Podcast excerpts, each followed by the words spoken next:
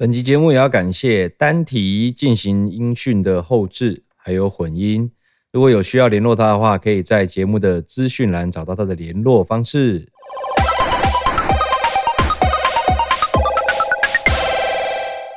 也是欢迎收听《巨魔罗比说》的第三十二集。今天是二零二一年的七月二十五日。今天呢，我们来聊一聊 SLG 吧。我们在之前的集数有讲过这个。呃，记忆中美好的 SLG，那有提到很多，比如说像这个很多钢弹的这个 SLG 的游戏，我小时候很喜欢。然后这个圣火降魔录啊，呃，梦幻模拟战啊，机器人大战啊，大概就是这些。呃，有几款就特别经典的，之前没有提到，但是其实也差不多了。呃，SS 的光明与黑暗。应该说，在 MD 上面就已经有这个 Shining 系列啊，Shining 系列它一开始是这个 3D 的 RPG 啊，有点走迷宫这种，后来它就变成 SLG 的战略游戏。那我也蛮喜欢，最喜欢的是 SS 上面的呃续战篇三，然后它有三部曲，然后那是应该算是我最喜欢的 SLG 吧。然后还有一个我也忘记有没有提到，是这个太空战士战略版。就是 FFT Final Fantasy Tactics 狮子战争，那它有出在 PlayStation 上面，后来也有出在 PSP 上面，呃，应该也有出在 GBA 上面吧。那我玩的是 GBA 的版本，然后我自己是觉得非常喜欢，以那个掌机上面的画术啊，呃，这个应该说画质啊来讲，像素的那种风格，我就觉得很赞。好，那今天呢，除了在提到这些旧的 SLG 以外，我想要聊一聊，就是说，像 SLG 这样子的类型的游戏，其实已经有一点式微，就是呢，主流的三 A 的公司并不会选择 SLG 作为他们的一个主要的游戏类型，应该就是说蛮少的，可能还在做的一些大作。嗯，XCOM 可能还在做，可是它也渐渐渐渐的，就是呃，越来越少人去玩。那这种真正的战棋走格子的游戏，到了现在这个年代，它如果要在手机游戏上面的话，该怎么去做？那我最近呢，呃，有玩了一款叫做《勇者斗恶龙战略指挥家》这一款手游，我花了。蛮多时间去研究的，那因为也有接工商嘛，所以呢，对于这种特别复杂的游戏，我就下了蛮多功夫。勇者斗恶龙战略指挥家呢，我觉得它营运的一直还不错，就是评价也蛮好的。那我自己下去玩的时候，我觉得它的建模啊、音音效啊，然后这个战斗的感觉啊，其实完成度都蛮高的。那一款好的 SLG。就是在手机游戏上面可以经营得起来，那它有什么特别之处？我想说今天来稍微分析一下。我今天会讲两款 SLG 手游啦。其实 SLG 手游做得好的，然后呢经营的久的还真的不多。就我自己目前知道，日系来讲啦，《圣火降魔录》、《英雄云集》，然后我刚刚提到的《勇者斗恶龙战略指挥家》，还有一个这个《梦幻模拟战》。这三个我觉得，呃，他们的玩家跟粉丝都蛮铁的。一方面也是这个 IP 系列的爱好者，那另一方面也不能纯靠 IP 嘛，因为还是有很多靠 IP 去卖的这些手机游戏，然后它是 SLG 类型的，然后也死的蛮快的。那这三款游戏呢，《梦幻模拟战》我比较没有那么熟，我就暂且不提。《圣火降魔录》、《英雄云集》跟勇者斗恶龙战略指挥家，我玩的比较多，我就来稍微分析一下。首先，先讲一下勇者斗恶龙战略指挥家好了。那这个游戏它其实是组成五人的队伍。那它的系统上呢，一样，这个所有的你的角色，你可以使用的角色呢，有几个获取的方法，一些就是这个活动，然后呢，你可以去打，然后它有几率掉落。然后再来就是抽嘛，抽蛋，这是一定的。那这些东西呢，呃，这些角色呢，啊除了这两个获取的方法以外，它还有很多，常常会有很多特别的、现实的、现实的活动。它是打了，它是你去打那个很多任务，然后你就可以打到很多的这个，不管点数也好，硬币也好，大部分都是硬币啦。那可以集好多个去换，有一些可以换角色，有一些可能要换一些券，然后再去抽。其实角色的获取上呢，没有那么的容易，但是其实也不会算太困难了。那我觉得它呃系统上面其实算是非常的复杂，它角色并不会有什么特别的不同，可能它的三维啦，还有各种属性可能会有差。最主要这些角色呢，他们都有不同的特技，那特技呢也会有这个勇者斗恶龙里面不同的属性，比如说基拉、美拉。迪奥啊，伊奥这些不同的属性，那这些属性呢，在这个游戏里面是非常的重要。就是说，关卡敌人的关卡，在布阵上，在这个敌敌方角色的这个属性相克上，这个是最重要的要素。那所以，呃，如果你真的要顺利攻克一个关卡的话，你可能会需要针对那个关卡它的属性。去做克制的阵容，甚至是 buff 强化。那比起一些现在的手游，大部分都是哎、抽到 meta 角就爽过。那勇者斗龙战略指挥家，其实我觉得他还算是真的蛮落实到的战略这一部分。因为我刚刚讲的就是你要凑阵以外，它有很多东西都是可以去搭配的，比如说武器。那武器呢，它有很多不同类型嘛。那它的武器在稀有度的状态下，可能在比如说 S 级是最高级的武器好了，它会先带有一条 S 级的词词缀。除此之外呢，它下面的三条词缀呢都是随机的，所以你要去打很多武器的炼金素材，去炼金它，然后武器去转换那些属性，把它转到把它练成就是非常非常的呃极端，然后极端的话就会变得。比较强，然后把它装在对的角色上面，比如说它会有医药法术加成几趴，然后你把下面的词缀都甩成那些，它变成一个呃使用医药特技的角色的专用武器的话，那那个角色的能力就会提升非常多。那除了武器之外，刚刚讲到的特技也是可以利用这个特技学习的书去把它等级往上升。那当然越高就越难升，它有点类似像充武器。你越高的话，你成功增加加值的这个几率就会越来越下降。这个也是一个提升角色的方式。再来就是，呃，有大部分的这些角色、这些怪物啊，你抽到这些怪物，他们都还有学习特技的空间。那有学习特技的空间，代表说你在 build 你的阵容上面其实有很大的弹性。如果你有办法拿到这些特技书，然后学习到的话，你可能可以补足一些这个角色他所缺乏的特技，或者是再更加强化配合他其他的特技。那除了武器跟特技以外，他呢角色也需要去不停的突破，应该说去提升阶级，提升阶级他才可以呃提升这个角色的等级上限。那提升角色等级上限到一定的程度，它才会才能开花。才能开花之后，它就会有像技能树一样，去增加你各个属性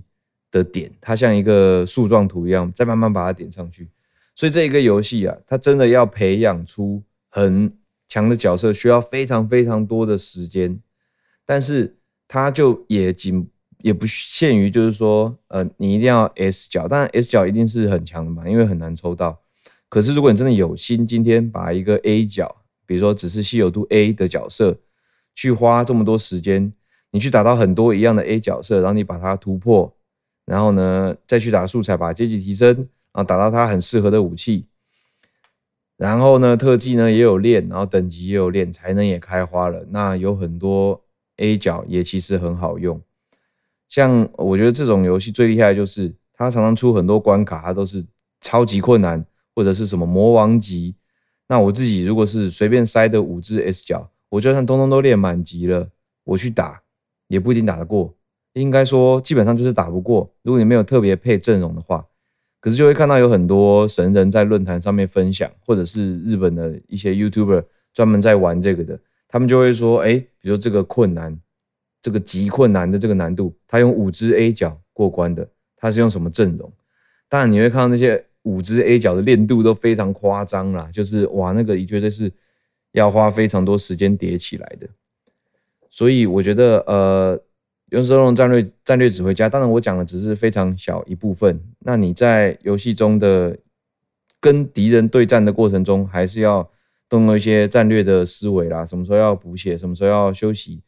怎么样怎么样配。像有看到很多神人的影片，他可能整个阵就只有一个输出角色，其他的都是 buff 角、补血角，然后那个底 buff 角帮敌方去消状态或者是怎么样。基本上针对各个关卡，他都要去想办法去配阵，然后去玩。在手游这种呃操作上比较困难，然后呢资讯呈现度上会比较低的状况下，还有画面比较小，他不可能说哦一次上战战场跟机器人大战一样跳二三十个角色出来。或者是像那个圣火降魔录一样，对啊，也是跳十几二十个角色出来，那就很夸张嘛。所以呢，他一他说到五个五人的小队，但是你一样要有这么多的呃战略量，主要是在呃战前准备。所以他其实我觉得这种游戏哈，真的在现在其实也是蛮难生存的。我自己呢，偷偷的潜入了一个那种群组啊。然后想说去了解一下这个游戏的资讯，我自己也在玩嘛，然后就发现哇，玩的人都是非常的 hardcore，就是他们可以花非常多的时间在玩，然后也也做很多很多的研究，然后呢也可以农，在以我来讲，以我的标准来讲，那个就是我觉得哇靠，真的太花时间，我可能不会去做，但是在玩家那个勇者斗龙的战略指挥家的玩家里面，好像是非常基本的事情。然后呢，很明显我也观察到，那整个社群啊的那个年龄层其实也是偏高的，因为《勇者斗龙》这个 IP 对太年轻的玩家来说，并不是一个多么吸引人的事情，甚至有些人会觉得说，哎，DQ 它的音乐、它的怪物、它的角色，从以前到现在都是这一些，根本就没什么改变。但是对老玩家来说，那个可能就是最最好的事情了，不要改变，对老玩家来说就是最好的事情。刚刚我上呃，我上述所讲的《圣火降魔录》《勇者斗恶龙》跟这个《梦幻模拟战》，其实他们就是因为我觉得没有做太多的改变，不管是在角色上，还有在游玩方法上。当然，《勇者斗恶龙》它本身是 RPG，那这个战略指挥家是 SRPG，但是我觉得它的那个整个呈现的感觉，不会给老 IP 喜欢老 IP 的这些粉丝，没有让他们太过难过。所以我觉得你这种旧的 IP 真的要转。还是要延续做 SLG、SRPG 的话，真的你不能让老玩家失望，就是你不能加太多太怪小的东西了。再来就是 SLG 的这个手游，我觉得它也是要维持一定的 hardcore 度，比起其他的手游，因为 SLG 这个类型本来之于其他的游戏类型就已经够 hardcore 了嘛。那在手游上面呢，它也不能太简单，所以通常这种。手游它其实 SLG 会成功，它反而是因为它做的比较难，它不是这么简单就可以攻克的。那讲这个勇者斗龙就差不多到这边，我来讲一下圣火降魔录。圣火降魔录也是我从它刚出英雄云集啦，从它刚出我就开始玩，因为它的画风非常的可爱，然后立绘呢也很漂亮，重点是里面的角色呢都是呃过去的这个圣火降魔录里面的角色，所以我自己当然是很喜欢，我本身就是很喜欢。圣火的那种战斗的感觉，那他在战斗画面上呢，其实也蛮还原的。角色战斗的动作，呃，可能没有以前这么严肃、这么酷，因为它改成了 Q 版。但是我觉得玩起来还是感觉很好。那这个游戏我花了蛮多时间玩，它是怎么样呢？当然，它也是跟呃《勇者斗恶龙》一样，就是一直都是靠这个抽蛋去获得新的角色。那抽蛋获得新的角色，我觉得这个不管玩什么手游，我觉得大家都是很习惯的这件事情。但是，一样，相较于其他手游，有的时候抽到版本版本答案的时候，就已经可以放推了。圣火降魔录基本上你，你抽到不管抽到 store meta 的英雄，它都还不会是完全体。圣火降魔录的英雄，你要去练等级的话，其实非常快，因为它可以代练。它只要让这个低等的，它是四人队伍出出任务。那你去打这个呃敌方，然后打到快死，然后你你叫这个英雄去补个尾刀，甚至他只要攻击到他没有补尾刀，他也可以获得很高的经验值。就像那个真正的单机的圣火降魔录一样，只要你有一定的等差，但是你有成功攻击到，其实你就可以加不少经验。圣火降魔录英雄云集里面的角色，基本上只要有摸到，他练等级很快，基本上一个小时以内就可以练到满级。但是他哈扣的地方在哪里？第一个哈扣的地方，他如果要他满级的时候，他的这个三三维应该不止三维啦，就是他的各种属性呢，也是跟本传一样是随机跳的。所以 所以你有可能你今天抽到了一个，你花了好多石头抽了一个 Meta 角，但是它的属性长歪，就是它可能是一个比较着重速度跟误攻的，但是结果它速度成长的非常慢，所以它刚好错过了那个，比如说比较它可以二次攻击啊，因为圣火降魔录就速度好像高过对方多少就可以两次攻击，或者是先攻先反击之类的，它就刚好错过了这个最黄金的这种属性，它就变成完全变成一只废角。这第一个我觉得超级哈扣的地方。就是你抽到这个角色，你已经觉得很棒了，但是结果它三维是长歪的话，他们都会有几种 pattern，那里面一定会有一个 pattern 它是最好的，那其他的就是稍差差差强人意，甚至有一些会很糟的，就完全长歪的。那那一只就是相对来讲就真的是不好用。那没关系，就是你就继续抽，因为抽到一样的角色的话，你把自己吃掉，你的等级上限可以加一。啊，等级上限加一其实没有差非常多，可是你有就会想到那些课长的课烂的人，他们可以把自己的角色又吃到再比原本的白板的角色再多加五级的话，那就会很夸张。他加到十级那就更夸张。好，你可能想说那就狂氪就好了，这个应该也没关系。可是它还有一个，比如说像 FGO 也是要保五，这样那你就狂抽就好了。可是它还有一个我觉得最最变态的地方就是。它也是有技能可以学习的，每一个角色它都会有 A、B、C 跟 S 四个槽可以去学习。那有些角色它本身已经有，比如说 A C G，那他没有这个被动技或者是什么 S 技这样子，那你就可以去学。但是你要怎么学？学的方法是你要找到一个你想要学的 B 技啊，或者是 C 技，就某一个槽。比如说我们讲 B 技好了，那你就要去找。有这个技能的 B 技的角色，然后呢，去把它练到那个技能出来。因为通常你要学的话，都想要学一个好的技能嘛。那那种技能通常都不是这么好学，所以你要把那些角色呢练上去，然后学到那些技能呢，然后再再把那个角色吃掉。那如果你要提升你的技能之类的话呢，你就要搞这种东西，搞好多次。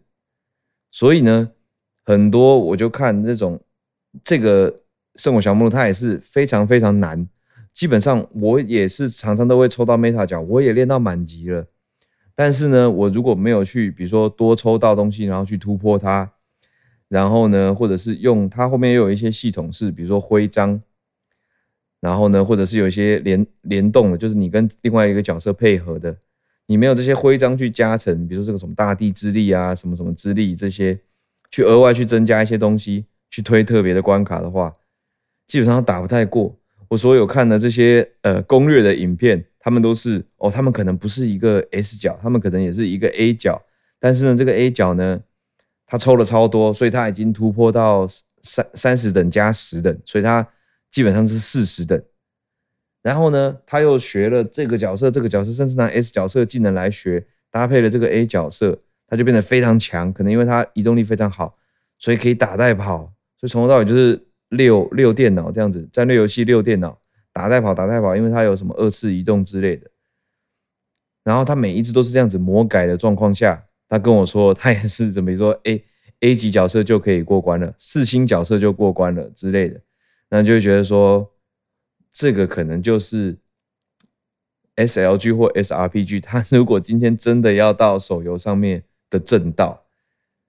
对，因为呃有很多其实它还是有。放在 就是我会觉得很妙，就是说，像比如说 F F B 一它也是有出这个类似像狮子战争的这个手游，也是蛮新的，然后它也是三 D 的，可是我觉得它的玩家就没有我刚刚讲的这三款这么死忠。还有就是机器人大战手游就更不用说了，是我觉得有一点大爆死这样子。那这些一样，大家都是知名的 IP，那为什么到手机上，哎？你让他抽到，然后就觉得很强了，反而这种游戏都活不久，反而要像《游者斗龙》或者是《圣火降魔录》这么 hardcore 的，你抽到了，搞不好还是烂的，你还要浓到一个翻天，你还要练到一个一个极限，你才能呃这么好。我觉得他有一点抓到，就是用这种难度去抓到了原本喜欢这种 hardcore SLG 游戏的玩家的心。一方面 IP 有加成，一方面我觉得可能喜欢玩 SLG 的玩家本身就有一点点喜欢这种运筹帷幄跟压力科米的感觉。从机器人大战以前玩就知道，有很多同学真的是很强迫症，一打一打一 miss 就马上重读啊什么之类的，就蛮多这样子的。这样子的做法，我就觉得说，哎、真的蛮蛮特别的。难道真的是要抓到这些哈阔的玩家的心，用这种有一点虐待的方式才才可以吗？我就觉得 真的是蛮特别的啦。好啦，讲了这个手游，呃，我觉得这些都是氪金手游嘛，但是我觉得他们因为是真的做的蛮优秀的，所以我就拿出来分享一下。那我今天呢，还有准备了六款。那就是我觉得大家可以关注，它有一些是已经出了，有一些是还没有出，但是我个人觉得是蛮优秀的 SLG。如果你不想要玩手游，然后要想要玩 SLG 的话，我这边有一些就是我自己我自己比较偏好的，因为 SLG 真的太多了，外国人也有做，然后呃日系的也有做，那我就在这边介绍几款，我一样会把这个这些名字，因为我可能念得不清楚，我会把名字放在这个 show notes 上面。然后呢，大家可以再看一下，第一个叫做 Into the Breach，Into the Breach，它是 Steam 上面它已经发售了，它是一个机甲的战略游戏。那它比较特殊的地方是，它并不是就是哦像机器人大战一样，就是哦我就控制一些机甲，然后我就去呃就是练等，然后破关就好了。它是一个蛮特别的，就比起呃。与其说它是战略游游戏，我觉得它其实更像解谜游戏。怎么说呢？它虽然是机甲，然后战斗，你需要去想一下。它有一个很特别的地方是，在这个战斗的过程中，你要去顾忌到，就是说，呃，这个建筑，因为你在可能会在都市，你是要对抗这个侵入者，这个怪物军团。那它的怪物军团叫 Vek，它就是反正是巨型怪物军团了。然后我们就是要开这个巨大机器人去防卫它。但是我们常常发生战斗的地方是在这个城市里面。那你要去打的时候，你就要你不可以像这些超级电影呃超级英雄电影或者是这些机甲电影一样哦，那什么哥吉亚来了啊，这个城市就全部打烂，就在那边城市里面打的乱七八糟。你这个你这个。你都要顾及到这个都市的这个完整度。你除了要利用一些，你就算真的要破坏一些建筑的话，你也要好好的利用它，因为这些所有的地形呢，都会对这个战斗造成影响。那所以你你要玩这个游戏，你要所要注重的战略就是你要怎么样在最小的伤害里面，对城市的伤害里面，然后呢，还有自己机甲的的耗损上。去取得一个平衡，然后破关。它这款游戏，它有呃，它在二零一八年的时候有获得游戏大奖，就最佳策略游戏，然后游戏开发者选择最佳游戏，还有英国学院游戏奖的最佳原创游戏。那它的这个风格呢，是斜四十五度角斜视的战略游戏。那呃，美术风格是像素。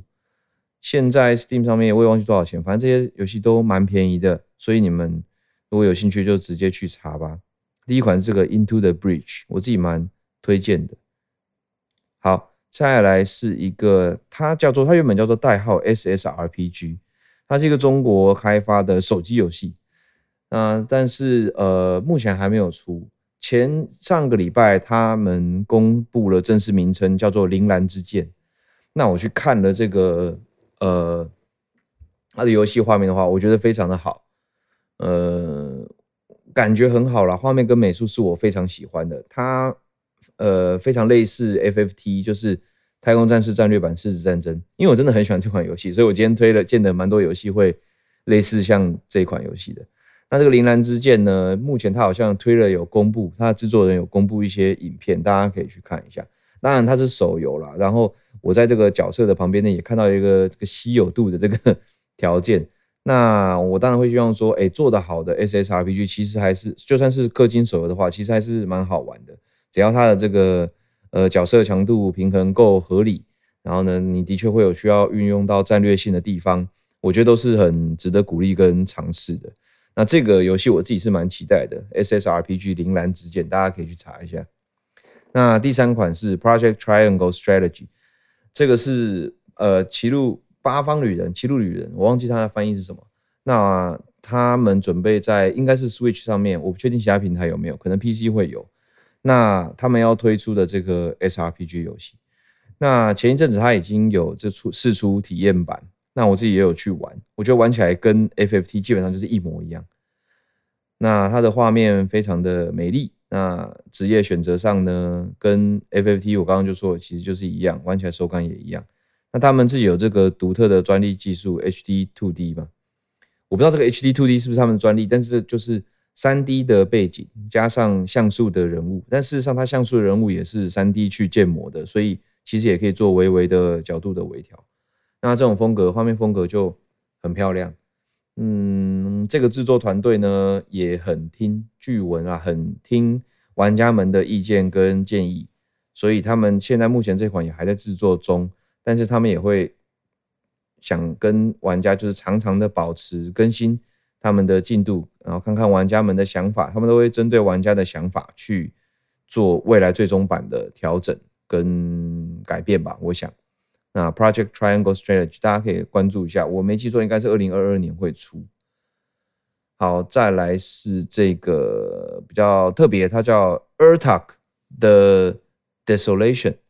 那这一款呢，它也已经出了，它是这个二零二零年出的，就是去年。它是一个六角形的呃战略游戏。那六角形战略游戏，它我其实它风格看起来有一点点像。这个比较灰暗一点的魔法门英雄无敌系列，那魔法门英雄无敌系列大家也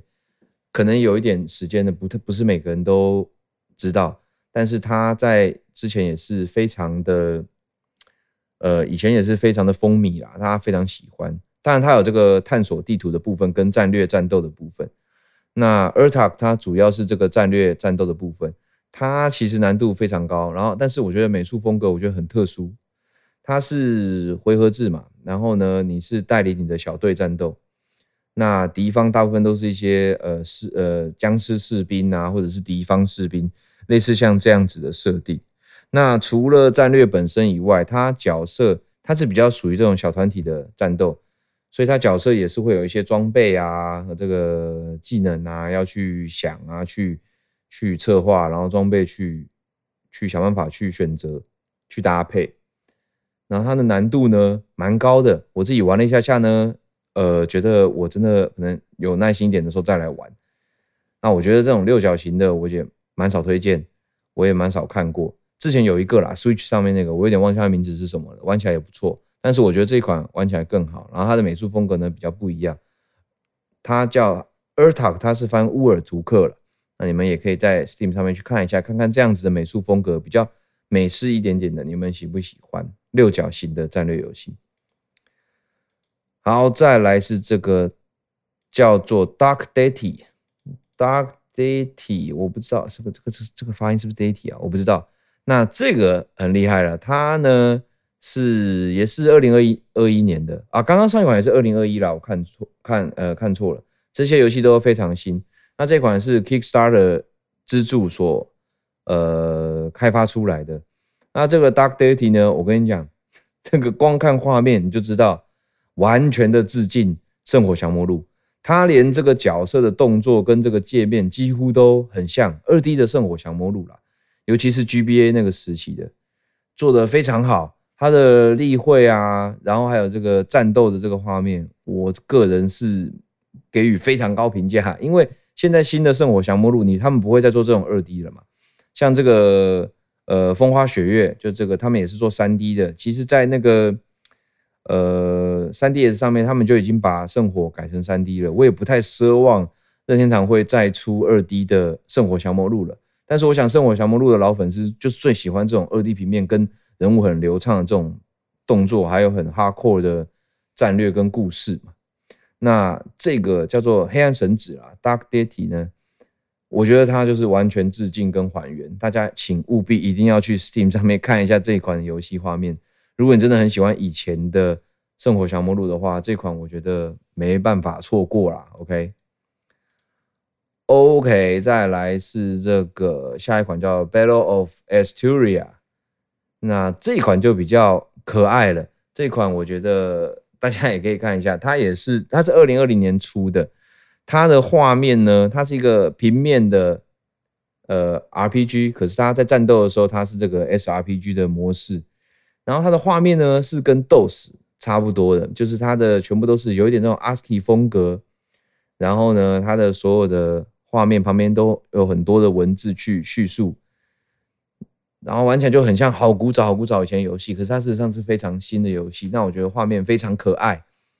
它好像那个萨尔达一代那样子的感觉，或者是 DOS 时期那种呃创世纪，就是 Ultima 那种那种风格。但是它是 SRPG，我不知道怎么形容了啦。总之去去看一下，我现在看一下 Steam 上面，它就一百多块钱。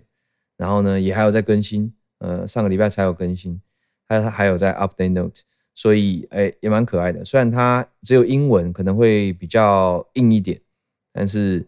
呃，我觉得大家可以收藏一下。我个人觉得这款游戏非常可爱。然后再来这个叫做《Mercenary Blaze》，《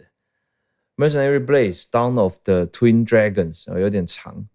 那它呢，它也是已经，那叫什么？佣兵烈焰。那它呢，也很像 FFT。是这种像素的四十五度角的战略游戏，我自己还没入手，可是我看到画面，我就觉得好可爱，然后跟那个战斗好可爱，然后重点是它也有这个转职系统，我觉得呃，FFT 最让人家喜欢的，我觉得就莫过于是这种转职系统。你玩这种呃圣火也有啦，有没有？就是呃小兵变骑兵，骑兵变飞兵，对不对？重甲兵变这个什么，反正就是这种，我就觉得这种系统。玩 SRPG 应该都是非常喜欢的，像《梦幻模拟战》也是有这样子的系统嘛，大家都是非常的喜欢。那这一款它也是这个地方特别的呃有强调，然后呢画面呢非常的美丽啊，每一款都很美丽。它的这个像素风格让我完全想到了，我觉得它就是在致敬啦，这个 GBA 的是 GBA 的版本哦，还不是 PlayStation 的 GBA 版本的 FFT 狮子战争，超级超级有那样的感觉。那现在 Steam 上面三百一十八块，那它有简体中文，所以还不错。Mercenaries Blaze，大家可以去看一下。好，再来我来讲最后一个了哈，最后一个我看一下，我记得它叫 The Battle of Westnoth，它是一个非常老的游戏啊，它首次发行的日期是二零零三年了，二零零三年已经是蛮久以前的事情了，也就是说已经是一个十几年历史的游戏了。但是呢，它是一个免费游戏，我觉得这个是最厉害的地方，因为它呢很多，它自己有很多原创的故事，但是它也有很多非常多玩家们制定的战役，所以它有一点点像是一个开源的这种 SRPG 的制作。然后它呢是六角形的这种战略游戏，你不要看它是二零零三年的游戏，其实它的画面我觉得非常的精美。然后呢，难度呢也有简单也有难，那有没有中文化也要看那个有没有人去做翻译，因为它这个基本上都是开源的，所以它是不是开源啊？其实很久以前是开源，现在我不太确定。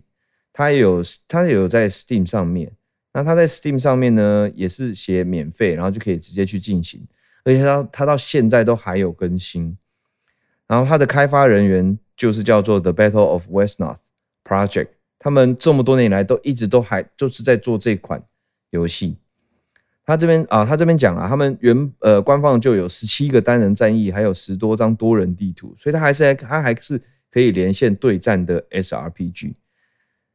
那这一个讲起来也是很有趣。我在好久好久以前哦，其实有做过这一款的翻译人员，有帮忙翻译过一些些战役的关卡。不过那个时候因为蛮忙的，然后蛮蛮快就。退坑了，因为他们很蛮多都是这种认领制的，所以那时候刚好有点忙，然后就没办法继续做翻译了。那我这款游戏我觉得玩起来真的非常好，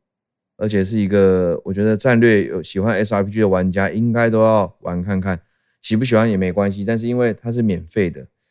一定要去看一看，好不好？好，那这个今天游戏就。哎，关于这个 SLG 啦，SRPG 就讲到这边。哎，时间也差不多了。不过今天呢，有蛮多邮件的，我来我来念一下。好，那这个他是这个要三三十集的投稿聊天。他说：“六三你好，我叫 Ada。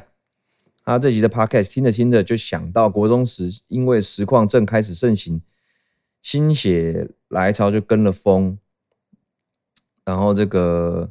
呃，开了第一次的实况就想要分享一下。哎，等一下，我看一下，它好像跟我们节目没什么关系。呃，他主要是讲这个，他主要是看，他主要是讲这个呃实况那边的事情啦。但是就感谢你 Ada 的来信，但是想说，哎，大家还是跟像 Podcast 有一点关系，谢谢你啦。他最后有说，他写趁着一股冲动写了那么多，不知道该怎么收尾。他想直接谢谢我当时写的某一个故事点醒了他了，然后他现在已经出社会了，然后呢，他现在也开始听 podcast，他觉得我的影片总是陪他，呃，笑着度过每一段低落的心情，还有陪他度过每一个失眠夜晚的 podcast，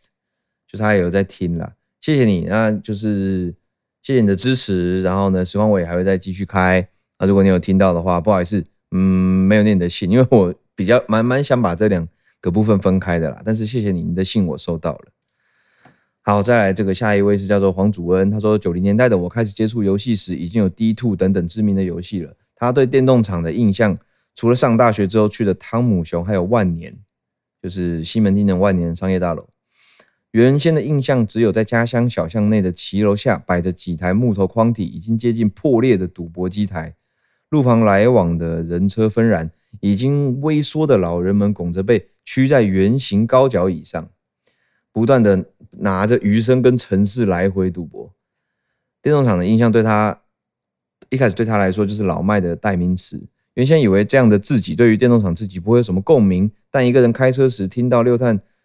爬书回忆沉浸在电动厂的气味、嘈杂及氛围中时，莫名的感染了你回忆中那个空间带来的安宁以及沉稳后，默默的流了眼泪。倒并不是我曾经有什么电玩动厂的回忆，而是那种单纯为着一件事情着迷，而且那是在外人看来突兀的行为时，反而充满温暖。他并不是一个，他说我并不是一个多厉害、多专心的玩家，但他以前有玩《风之谷》、《暗黑》、《黑色阴谋》等游戏，哎，我也有玩《黑色阴谋》，真的是不错玩。他说他几乎没日没夜的练功之后，那种精疲力竭的满足感以及全然投身其中的感觉，已经是现在二十七岁的自己找不回的快乐。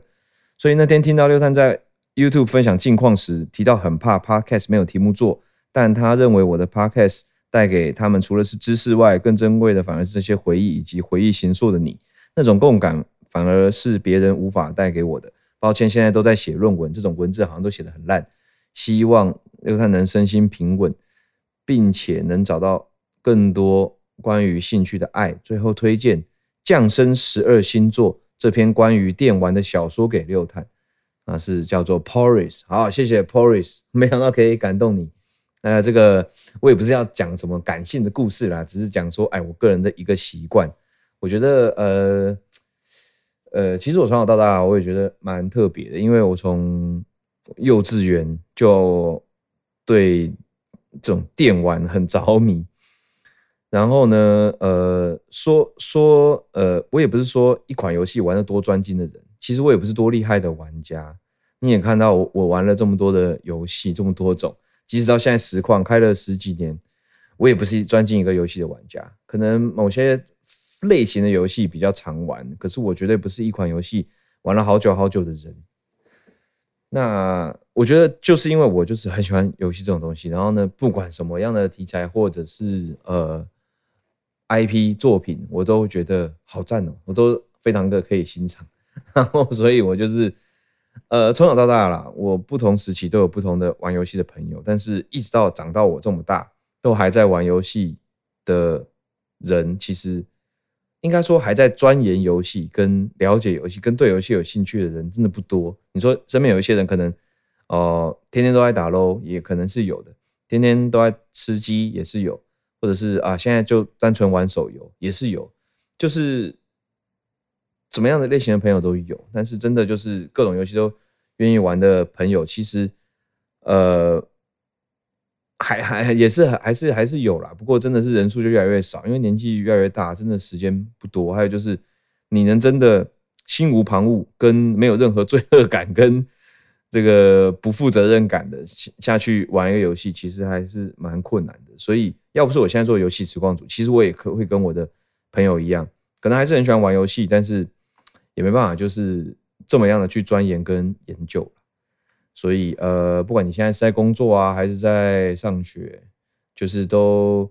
觉得没关系，因为那个都是人的，我觉得过程。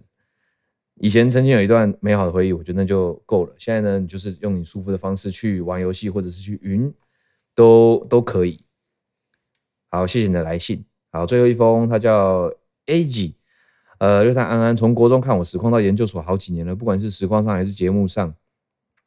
很喜欢分享我过去的游戏经验。他小时候家里管比较严，放学都不能乱跑，都要直接回家，没什么机会去网咖或是电动场，在家里也不能随意玩电脑或主机。上了大学之后，搬到外面住，变得比较自由，才能真正的开始玩游戏，开始买游戏或是去电动场玩。虽然补足了不少遗憾，但感觉还是少了那个那种时期才能有的体验。当我在开始，当六探开始录 Podcast 的时候，他非常开心，因为可以听到更多早期的游戏体验，不管是儿时记趣还是据摩罗比说，都带给他许多快乐的时光，让他可以感受到那时候玩游戏的喜悦与疯狂。然后最后祝六探的节目可以长长久久，然后分享更多有趣的游戏故事给大家。By A G，好，谢谢 A G，好，谢谢今天来信的几位。这个 A 打就是我真的有收到，因为你在讲那个比较多实况的东西，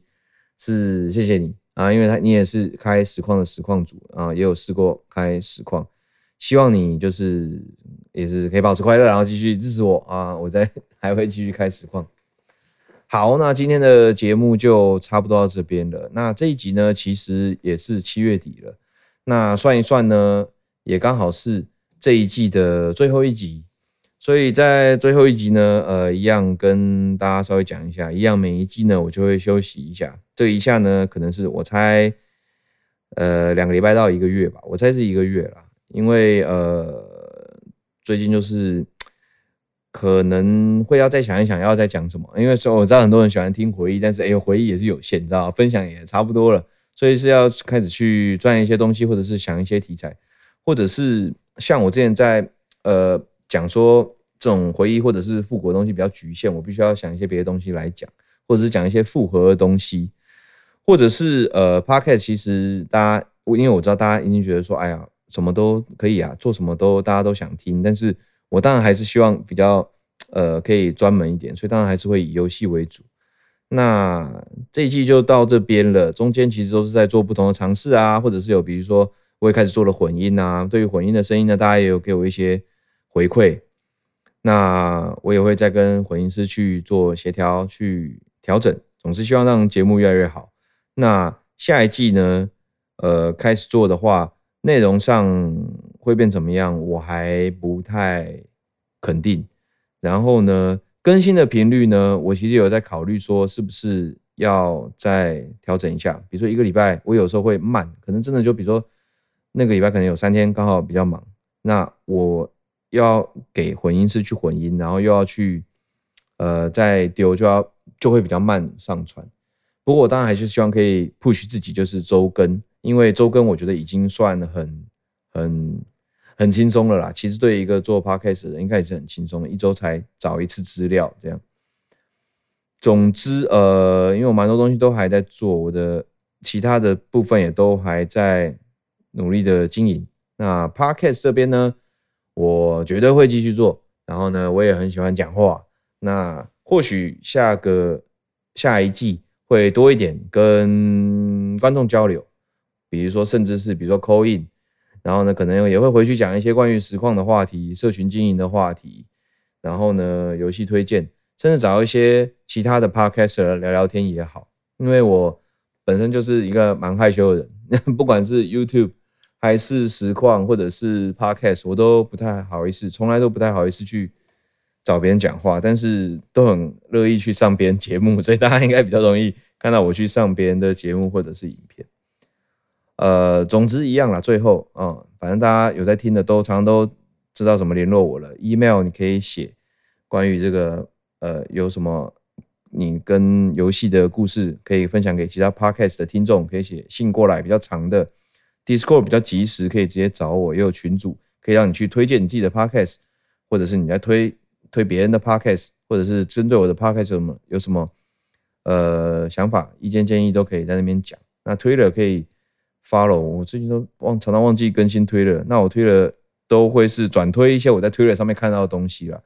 因为现在呃铺浪都比较废，或者是比较自言自语，或者是转一些比较宅的东西。那推了就是针对真的比较相关游戏相关的，我会去做一些分享，好吗？OK，那这一季也感谢大家的支持啦，那我们就休息一段时间，好不好？那我们就下一季再见了，大家拜拜。